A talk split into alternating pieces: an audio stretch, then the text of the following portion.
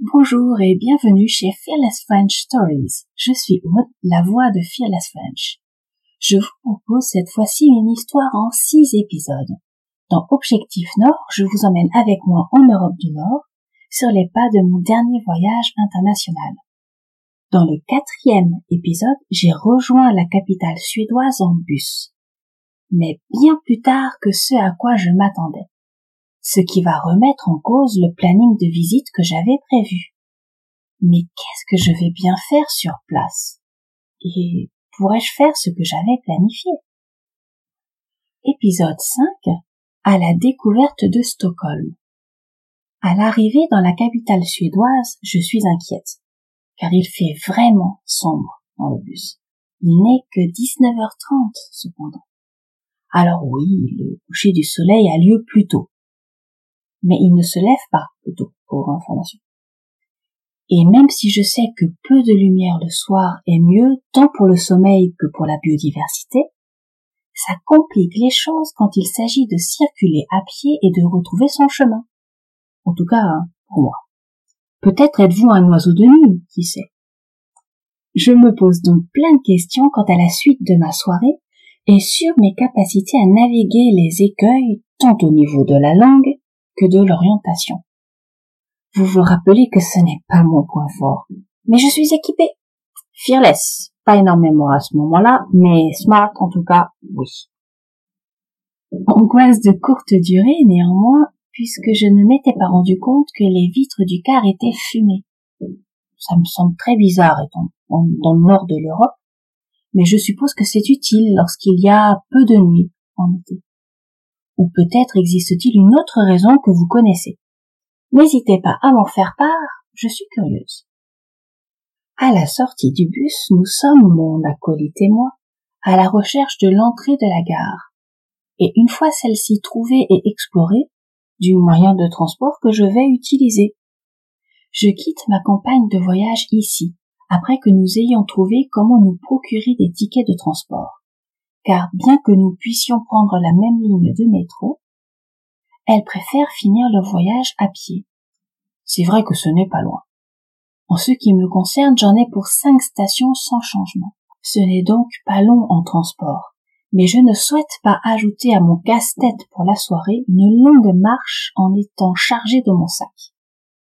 On m'a chaudement recommandé de prendre le métro et de découvrir des œuvres d'art. Donc je suis tenté et j'ai le choix entre deux lignes, la 13 et la 14, ce qui est confortable. La gare centrale, maintenant que je peux l'observer à loisir, est d'un style aéré et efficace, avec de hauts plafonds sur deux étages. Mais elle ne possède pas cette apparence froide qui serait catastrophique, selon moi, durant les rudes hivers nordiques. Car oui, si les températures passent en dessous de zéro, c'est très rude pour la parisienne que je suis. Les boutiques se trouvent sous des arcades sur les bords de cet immense rectangle allongé. Et il y a tout ce dont je pourrais avoir besoin. À commencer par l'office du tourisme dont je ferai bon usage le lendemain matin. Le trajet en métro se déroule sans accroche.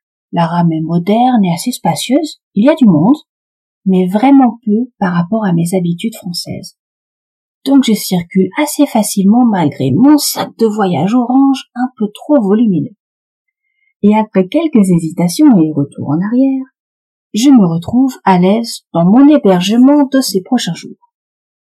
Je n'aurais pas eu le temps de visiter la ville ce soir à proprement parler, mais ce n'est que partie remise. Et j'ai découvert une vérité sur les stations de métro stockholmoises. Chacune possède son style propre, plus ou moins marqué, parfois des paysans. Et j'ai la liste des stations à ne pas manquer. Comme T-Centralen pour ses fresques, et c'est vrai que c'est joli, Kungsträdgarten ou encore Rhodes qui ressemble à une grotte. Assez impressionnante, je trouve. En tout cas plus que mon accent en suédois. Le lendemain matin, la météo reste clémente. Elle le restera pendant tout le reste de mon séjour. Je suis chanceuse.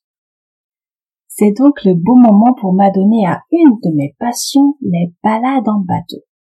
Je vais passer une bonne partie de ma journée à découvrir la ville via le bus et les bateaux touristiques. J'arriverai ainsi à me retrouver dans la ville comme j'ai pu le faire à Hambourg, tout en obtenant des informations sommaires ou étonnantes sur les lieux que je vais ensuite visiter ou pas. La ville s'organise en pôles répartis sur plusieurs îles, mais toujours centrées autour de l'eau, qui est omniprésente, que ce soit la mer Baltique ou le lac Mälaren, où qu'on se retourne, on trouve presque toujours de l'eau. J'apprends aussi que le nombre de bateaux y est impressionnant. C'est un endroit pour moi. Et même si j'aime passer les écluses, alors que cela prend du temps, et que l'on reste statique, cela passe trop vite, et je suis rapidement de retour sur le quai. Je passe le reste de mon après-midi à flâner, à déambuler et à me perdre. Et oui, mais c'était volontaire, je vous le jure. À me perdre donc dans un quartier un peu moins touristique vers le nord de la ville. C'est de cette manière que j'aime aussi découvrir une ville. Je comprends que vous préfériez utiliser une carte ou une visite guidée. Et même si j'aime ces deux options, je les trouve un peu artificielles. On ne nous montre alors que ce que l'on veut nous montrer. C'est normal. Mais dans ce cas-là, je préfère le bus touristique. Ce que vous m'aviez recommandé, d'ailleurs. Merci pour l'idée. Avec une multitude de ponts pour se rendre d'une île à l'autre, se déplacer est parfois long, mais toujours aisé. Et je ne m'en prive pas pour explorer à ma guise cette partie-là de la ville située sur la mer Baltique et où se concentre la partie historique de la ville. J'aime son architecture éclectique très colorée. Un vrai contraste avec les pavés plus irréguliers du centre-ville qui crée une ambiance à la fois dynamique et chaleureuse. Je profite d'un magnifique coucher de soleil avant de m'aventurer dans les ruelles plus étroites de la vieille ville, Gamlastan. Quartier dont les maisons sont penchées. Légèrement. C'est presque imperceptible jusqu'au moment où l'on nous le dit et après on ne peut plus ne pas le voir. On ne voit d'ailleurs plus que ça ensuite. Mais ça a son charme et ça vaut le détour. Je croise un peu partout des petits chevaux rouges avec des brides peintes de couleurs vives et chatoyantes. Vous me connaissez, il a fallu que je me renseigne. Je ne pouvais pas laisser ça passer. Je vous livre donc un court résumé de ce que j'ai pu apprendre. C'est un pays où le bois a de l'importance. Les bûcherons du centre du pays de la même région que cette fameuse peinture rouge de l'autre jour. Les bûcherons donc les fabriquaient pour leurs enfants, pour leur offrir. Le type de peinture des brides est typique de la région. Par contre, pour la couleur, rouge principalement, mais aussi bleu ou jaune, je n'ai trouvé aucune information. Si vous le savez, n'hésitez pas à m'en faire part. Pour le lendemain, je fais un petit planning les horaires d'ouverture des musées ne m'arrangent pas beaucoup. Je peux pas me plaindre, ils sont les mêmes que chez moi, voire un peu plus étendus le matin. Mais je vais devoir laisser de côté une partie de ce que je voulais voir, comme le musée Nobel, par exemple. J'ai toujours entendu parler du Vasa, et fan de bateaux anciens que je suis, je vais forcément y aller. Et je dois dire que la mairie m'a aussi beaucoup tenté. On verra ensuite ce que j'aurai le temps de voir en plus. Vous pensez que je serais déçu par la visite du Galion? Après tout, euh, c'est difficile. Quand on entend beaucoup parler d'un sujet, d'y trouver un intérêt pour la suite. Euh, mais je vais vous raconter ça la prochaine fois.